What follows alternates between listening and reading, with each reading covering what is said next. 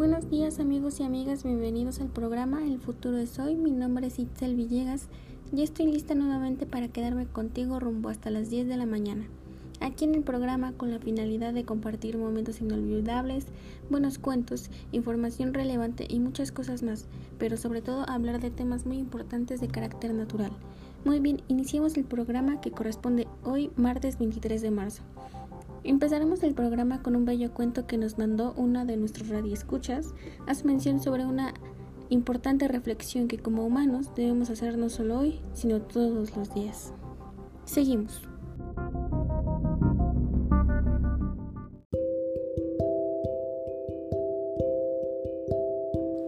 Amigas desde la huerta.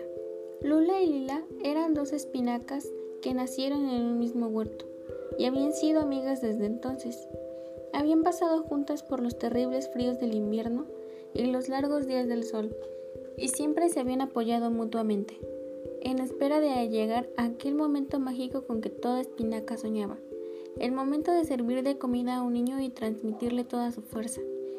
Así que cuando llegó la hora de la cosecha, fueron juntas y felices a la fábrica de preparado, y de allí a la de envasado, y de allí al supermercado donde fueron expuestas en uno de los mejores estantes. Ambas veían emocionadas pasar las señoras con sus cestas, fijándose en aquellas a las que acompañaba algún niño.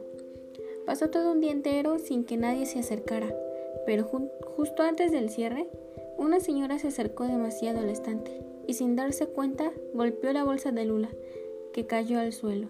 Justo antes de que uno de los pies de la señora la empujara, bajó la estantería. Nadie se dio cuenta de aquello, y Lula pasó toda la noche llorando. Pasó el tiempo. Lula y Lila se dieron cuenta de que ya no iban a cumplir sus sueños de servir de comida a un niño y transmitirle toda su fuerza, ya que los humanos preferían la comida chatarra y no valoraban la energía que ellas les podían proporcionar. Empezaron a sentir rencor. Un día decidió ponerse de acuerdo con los demás vegetales del supermercado, ya que al igual que ellas empezaron a poner mohosas.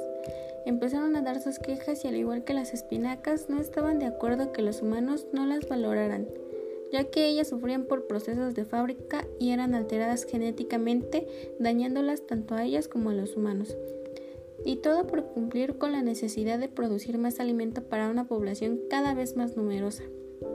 Fueron avanzando con los animales, árboles e incluso la tierra y todos mencionaban el gran daño que les provocaba el ser humano desde pérdida de biodiversidad, extinción de su familia de la gran mayoría de los animales presentes, calentamiento global, pérdida de agua, etc. Con el paso del tiempo los humanos empezaron a adoptar cambios en su vida. La mayoría de la población presentaba problemas de obesidad, había escasez de agua extrema, notaban que ya había muy pocos árboles y de igual forma había escasez de animales que son sustanciales de la comida de los humanos. Entonces entendieron todo.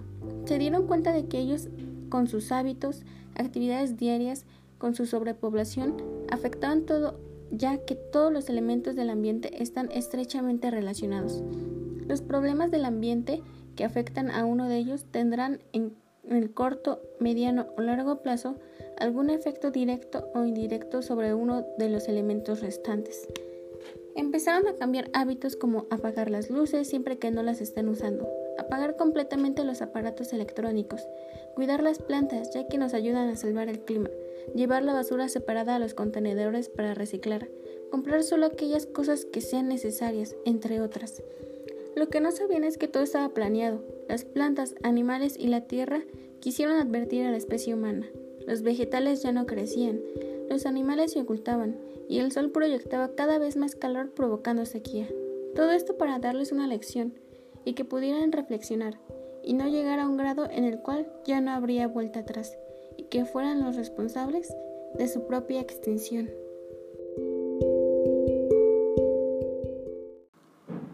De continuar vamos a un pequeño corte comercial.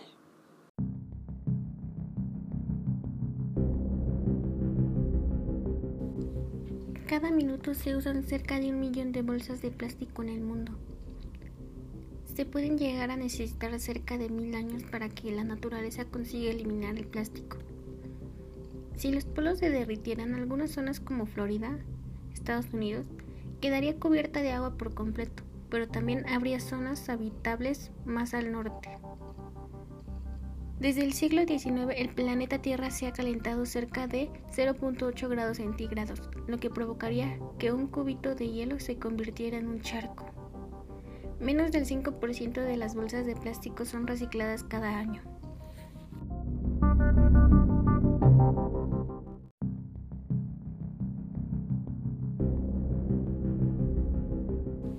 El cambio climático es una realidad. Los polos se están derritiendo y hay partes del planeta que están pasando por un proceso de desertización. Pero no solo es eso, la contaminación ha provocado la extinción masiva de muchas especies marinas y terrestres.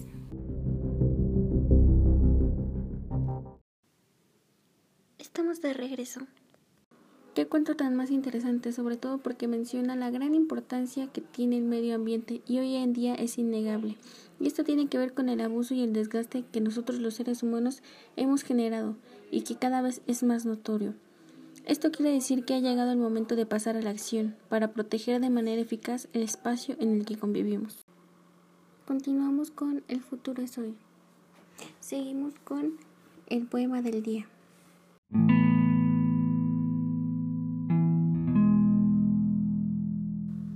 Cambia tu chip. El universo está sucio y los árboles fallecen. Todas ellas. Nuestras flores se mueren y ya no crecen. Toda nuestra culpa es que el mundo esté así. Si queremos bebés, hay que cambiar el chip. Empecemos por nosotros, no te preocupes por otros. Cuando culpamos al otro, nos señalamos nosotros. Alan Cohen Este poema me pareció muy interesante ya que nosotros los seres humanos siempre hemos interactuado en mayor o menor grado con el medio ambiente, ya que es de él de donde obtenemos todos los recursos para nuestra subsistencia. Sin embargo, en los últimos tiempos, el crecimiento de la población mundial a niveles desmedidos y el aumento con ella de las necesidades de alimentos y diversos tipos de recursos nos ha llevado a generar severos daños en el medio ambiente, algunos irreversibles, como el agotamiento de recursos no renovables, la contaminación de recursos como el agua, el aire y la generación de efecto invernadero.